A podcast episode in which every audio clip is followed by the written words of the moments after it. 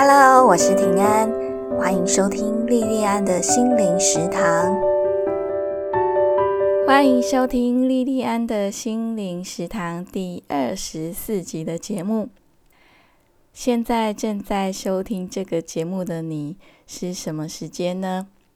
如果是深夜时段的话，我建议你换个时段再听哦，因为今天要介绍的电影跟美食有关，我怕你会饿。我跟我的两个小朋友都是饭桶哦，我们都非常非常喜欢吃白米饭，喜欢吃像月光米那煮的 Q 度适中又粒粒分明，好像带着闪光的白米饭哦。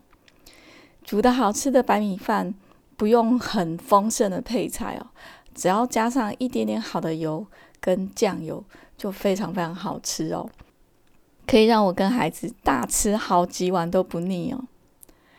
可是，在台湾外食，其实要找到好吃的白米饭不是很好找哦。所以，如果我们要是能够吃到合我们胃口的白米饭哦，都会觉得那一天好幸运哦。白米饭一般来讲，它很少是扮演一桌就是一个餐食的主角哦。我听过、看过各式各样餐厅，他们主打的招牌哦，有各式各样的菜，甚至还有甜点哦。可是我从来没有听过哪一家有名餐厅的招牌是好吃的白米饭哦。白米饭似乎是一个永恒的配角哦。衬托主菜的美好哦，可是无论主菜再好吃哦，你每一餐吃你也会腻。只有米饭哦，对东方人像我们或是日本来说，一年三百六十五天，天天吃都不会腻哦。像那时候疫情之前还可以出国的时候哦，我有几次在国外待的时间比较久一点，没有办法吃到白米饭。我都会超级想念白米饭的哦。在日本东京的浅草有一间很特别的面包店哦，他们做的就是对日本人来说感觉很像白米饭那样的一个面包哦。这家面包店他们只做两样产品哦，一个是吐司，一个就是面包卷哦。可是他们把这两样面包哦，把这两样产品做的像日本的白米饭一样。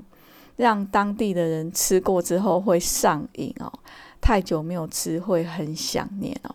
虽然他们只做这两样商品哦，可是他们的来客数跟营业金额几乎是等于产品超过一百项的面包店。这是全日本绝无仅有的一间很特别的面包店哦。这间面包店叫鹈鹕面包店哦。鹈鹕是那个鸟类的那个鹈鹕哦。店名的来源是因为第二代的老板叫渡边多夫，渡边多夫他有厚道哈，就是下巴比较突出哦，就被小朋友取笑，就给他取了个名字叫做剃虎。然后渡边多夫他就干脆把这个绰号当做店名哦。那我今天要介绍的这一部纪录片哦，《浅草的幸福吐司》，讲的。就是关于这一家面包店的故事。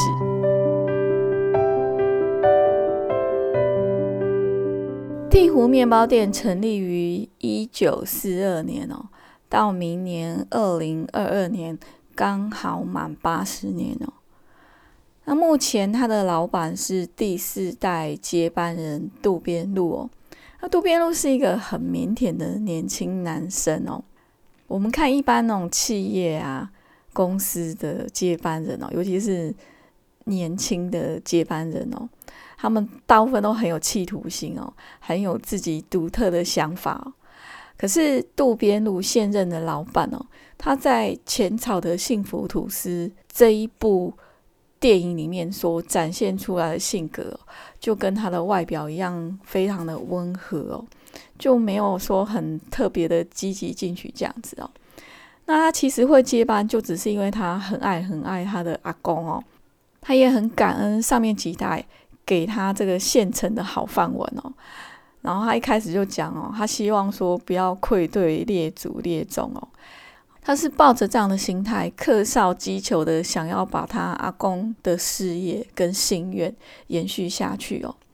东京专业烘焙学校的老师中岛静之就说：“他说鹈鹕面包店的经营形态很特别哦。那他这种经营形态之所以能够屹立不摇，就是在创立者跟继承者他们的理念是一致的哦。理念反映在经营上。”就赢得了顾客的信任哦。当地居民很多三四代都是常客哦。鹈鹕的吐司跟面包卷对当地人而言就是主食哦，就对他们而言就像是白米饭这样子，或者说等同于妈妈做的菜哦。那在浅草的幸福吐司这一部纪录片里面，展现出强大的理想与抱负的人，反而是在鹈鹕面包店工作。几十年的资深员工哦，这个员工叫明目广行哦，他在这部片里面出现的次数还有时间都比老板渡边路还要长，然后整个他在这部片里面就很显眼哦。那我们看历史或者是看很多那个企业的故事哦，就会听过很多年轻一代接班人跟老陈不和的故事哦。明目广成其实就是等于是在鹈鹕面包店里面，他是扮演一个老陈的角色哦。可是，在这间面包店里面，像这样子的，就是年轻接班人跟老陈不和，像这样的宫斗剧嘛，不但没有上演哦。明目广行跟现代的接班人渡边路这两个人在工作上反而亲如师徒哦。渡边路就说哦，明目广行虽然不是他的爸爸。可是实际上却比职场前辈还要更亲近哦。明目广行教他所有的工作技能跟态度哦，所有人生的最基本态度，他都是跟明目叔叔学来的。虽然他没有跟明目广行好明目叔叔说过，可是明目广行总是会提醒他说，不可以轻忽任何细节。实际来说，明目叔叔就是等于他的是师傅。明目广行，他对已经过世的老老板哦，就是渡边多夫，忠心耿耿哦。在这部片里面哦，只要一谈到经营理念，他就一定会提到老老板哦。他立定志向，要在鹈鹕面包店做到不能做的那一天。然后他要把老老板的味道传承下去。他甚至还希望说，到了天堂可以继续跟老老板一起做面包哦。明目广行跟渡边路的关系让我想到三国时代的诸葛亮跟阿斗，可是比较不一样的是，渡边路他是很成才的那个阿斗。明目广行说，他在鹈鹕面包店的前面三五年都只是埋头苦干，也不会去想说未来会怎样。他非常的喜欢工作，然后他觉得他为什么可以乐在其中，不知不觉做了几十年。他觉得有两个原因，第一个是遇到对的人跟喜欢的工作，第二个是这个工作满足了他的成就感哦。他说，如果只是照本宣科，也许他早就离开了。能够亲眼看到他自己做出满意的面包，而且受到客人的喜欢，反映在销售量上，他觉得这真的是太有意思了。当他能够顺利做出好产品，那个喜悦非常的难以言喻哦。然后他说做面包啊，要顾及温度啊、湿度啊，还有有没有凝结成小块这些小细节哦。当面包师傅要终身学习，真的不容易哦。这些是明目广行说的话。其实鹈鹕面包店它早期跟其他面包店没什么两样啊，都做很多种面包。可是烘焙业的竞争越来越激烈哦，为了要让产品有独特性，所以他们决定减少品相哦，彻底钻研口感，提升产品精致度。老老板渡边多夫就说过，如果他有十分的力量，他会投注在一种面包上，而不是一百种商品哦。那在这部片里面哦，剧组就问明目广行哦。鹈鹕面包店的面包哦，为什么能够这么受欢迎啊？明目广行就说哦：“他说他自己夸自己有点不好意思哦，可是老老板渡边多夫有说过，这是他的功劳。这个他是明目广行的功劳。他说，以前的面包跟现在完全不一样哦。以前的面包没有那么有弹性，可是现在都改良成很有弹性哦。这个就就是明目广行他的点子哦，而且他的那个调配比例非常的复杂哦，还必须依照季节不一样哦。明目广行说，他每天都在思考该怎么调配，才会催生出现在的面包哦。明目广行说，哦，每天专注在工作并不容易哦。他们从老老板时代啊，从渡边多夫的时代开始，就一直沿沿用这一套很复杂的做法哦，所以才不会输给其他面包店哦。他说：“一旦做相同的事，走跟风就很难赢了，也很难成为业界第一名。其实要当第一名不难，难的是如何持之以恒哦。做面包真的不简单，不是只有加酵母、加糖、放盐就好。机器做不出真正的美味，美味必须靠人的心才行。”只靠机器或机器人来做的话，很多美味的细节都会被牺牲掉哦。那如果你是做一般面包的话，馅料会是重点哦。馅料加满加多，很轻松就可以吃得很愉快哦。可是做吐司就不能靠其他的食材蒙混哦。所以最简单的最困难，各行各业都一样哦。做面包的人会认为终身学习是必须的哦，原因就是这样子。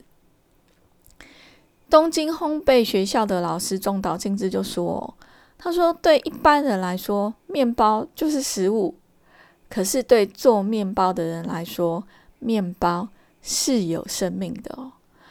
制作面包要用酵母，过程中会有很多的变化哦。那这个。”变化也可以说是反映了制作者的心境哦。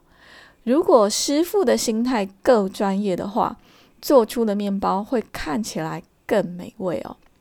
所以替湖的面包才会那么好吃，让人人都会想再去买哦。他们的师傅就很清楚哦，面团是有生命的哦。他们不仅深爱有生命的面团，还会不断去精进它。才能常年做出高品质的面包。那替湖面包店，他们除了重视产品品质以外哦，他们也非常非常的重视顾客哦。明目广行就说：“他说他做面包很在意能不能卖好哦，因为做的好吃是必要的哦，这个不用再用言语再强加说明哦。”老老板渡边多夫就常强调哦。他说：“做面包就是要赚钱哦。”他很常提到面包要好，卖的也要好哦。好吃是基本的，可是好吃的面包不一定会卖。无论用多好的材料，卖不掉就毫无意义哦。一定要有人吃，有人品尝才行。要有人来吃，美味才会被传送。所以，对鹈鹕面包店来说，顾客。就是神，这一份对专业还有对顾客的诚意哦，反映在产品上哦。日本知名造型设计师伊藤鸭子哦，他号称不是替湖的吐司，他可是不吃的哦。他非常非常爱替湖的吐司哦，他就说他觉得面包师傅跟顾客都很真诚哦，而那份真诚就反映在味蕾上哦。吃得出来那份认真、那份用心跟专注，而且价格很平民，始终维持在地价并不容易哦。伊藤雅子说：“哦，鹈鹕能够守住不变的美好，让他衷心佩服哦。”在这部纪录片里面呢，会有好几个画面哦，是伊藤雅子她很优雅的一边抹酱一边弄面包啊，然后还有一边吃面包的画面哦。好。然后镜头前，伊藤雅子她一边抹酱一边就分享哦。她说，替胡的面包对她而言很接近白米饭哦，因为这是日本人做给日本人吃的面包，搭配任何果酱跟面包都很好吃，就像白米饭配什么都百搭哦。烤的方式也很自由哦，像是可以用烤网，有的时候用烤肉架来烤，还能烤出表面纹路，还可以用平底锅或烤面包机，完全看他心情来决定哦。吐司面包本身味道很平实，无论奶油或果酱都百搭。他每次都觉得哦，太棒了！配浓汤的时候只需要烤一下，不用抹酱直接吃哦，更能够凸显浓汤的美味。他每次都会边吃边赞叹哦。然后这一部纪录片他们在拍摄的期间哦，常常遇到一个常客欧基上哦。那剧组后来就采访这个欧基上，问他说：“剔骨的面包到底是有多好吃？”哈。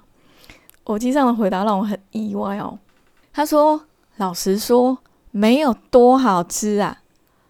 可是他奇怪哦，怎么都吃不腻。”我机上就说：“他说替我面包很普通哦，大家也是很普通的来买哦。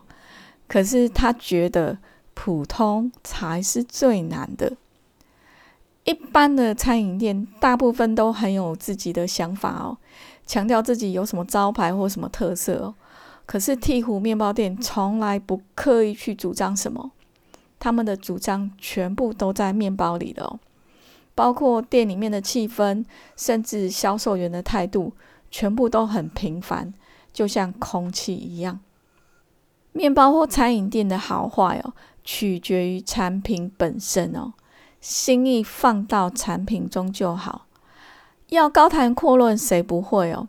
可是能够靠产品来雄辩哦，那就很不简单喽。鹈鹕面包店对这个偶机上而言哦，就像空气，生活里面不能没有它。这些都是这个偶机上讲的哦。我觉得这个偶机上它看起来也很普通哦，可是在它普通的外表底下，他讲出来这段话，我觉得非常的有他的想法，有他的见地哦。就好像是鹈鹕面包店的吐司哦，看起来跟一般的吐司没什么两样，可是要真正品尝以后，才会体会它的精彩。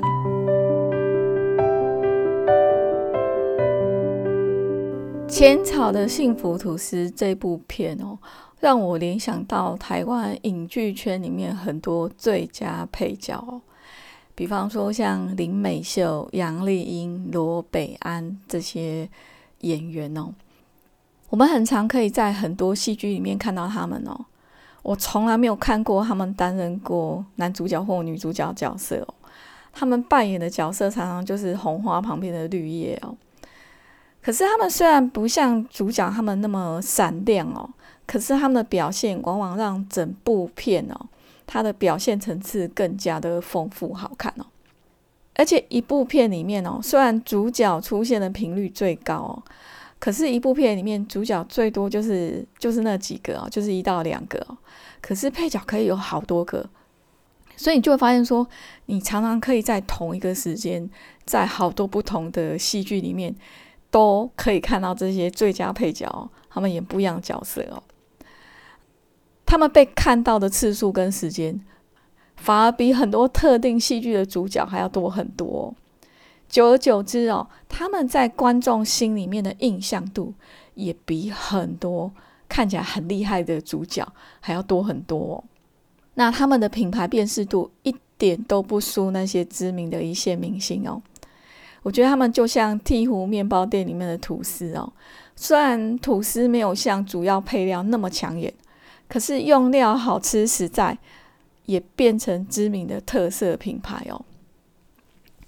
我前一阵子有看一部电影啊，叫《日间演奏会散场时》哦。我看了这部电影之后很喜欢，又又去借了原著来看哦。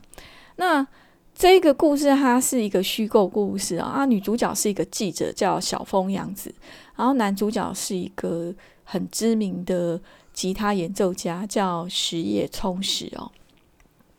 那他就在讲说小凤洋子跟石野充实一见钟情的故事哦。那这两个人当他们即将以结婚为前提要正式交往的时候哦，意外杀出一个程咬金哦。那这个程咬金他是石野充实的经纪人，叫山谷早苗哦。那山谷早苗非常非常喜欢石野充实，然后就用了一些手段啊，让小凤洋子跟石野充实没办法在一起哦。在这个故事里面呢，我对三谷早苗他使出的一些手段哦，他的做法，我虽然很不喜欢哦，可是我对他的人生观很有共鸣哦。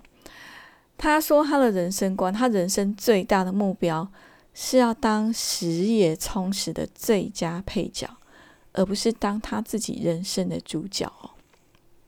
我对他这个配角的这个人生观非常有共鸣哦。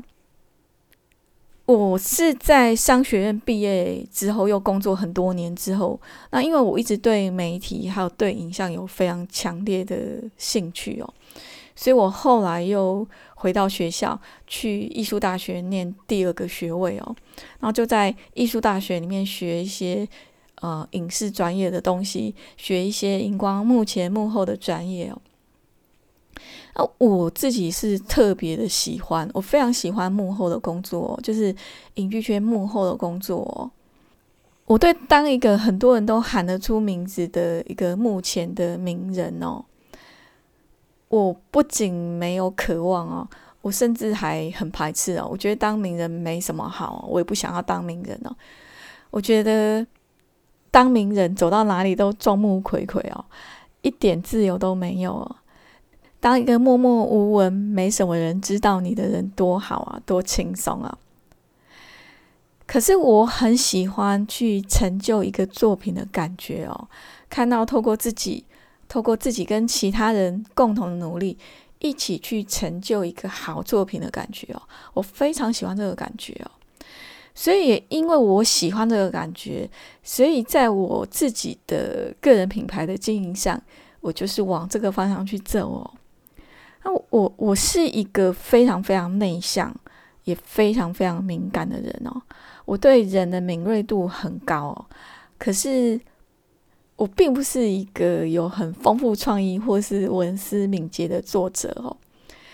我很喜欢戏剧，喜欢阅读，然后我很容易对戏剧或书里面的角色产生同理哦。那我非常非常喜欢文字哦。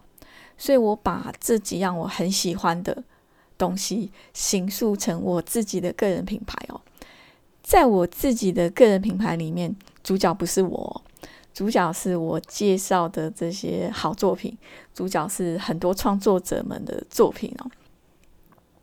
我希望可以把我自己在看到的这些戏剧啊，或是看到这些书里面感受到的美好，或感受到的一些启发。分享给我的读者或是听众哦，我希望读者跟听众也能够感受到我感受的这些美好跟启发哦。这是我的个人品牌成立的初衷，也是最大心愿哦。那我看了浅草的幸福吐司这部片哦，我就会很希望说啊，我的作品要是能够像鹈鹕面包店里面吐司哦，像或是说像我们平常里面可以吃到的好吃的白米饭一样。好，在朴实平淡中也能够品尝到好滋味，而且能够喜欢很久，然后一直吃都不会腻，能够受到我的读者或是听众这么很长久的喜欢，那么就是我身为一个作者非常非常大的一个幸福哦。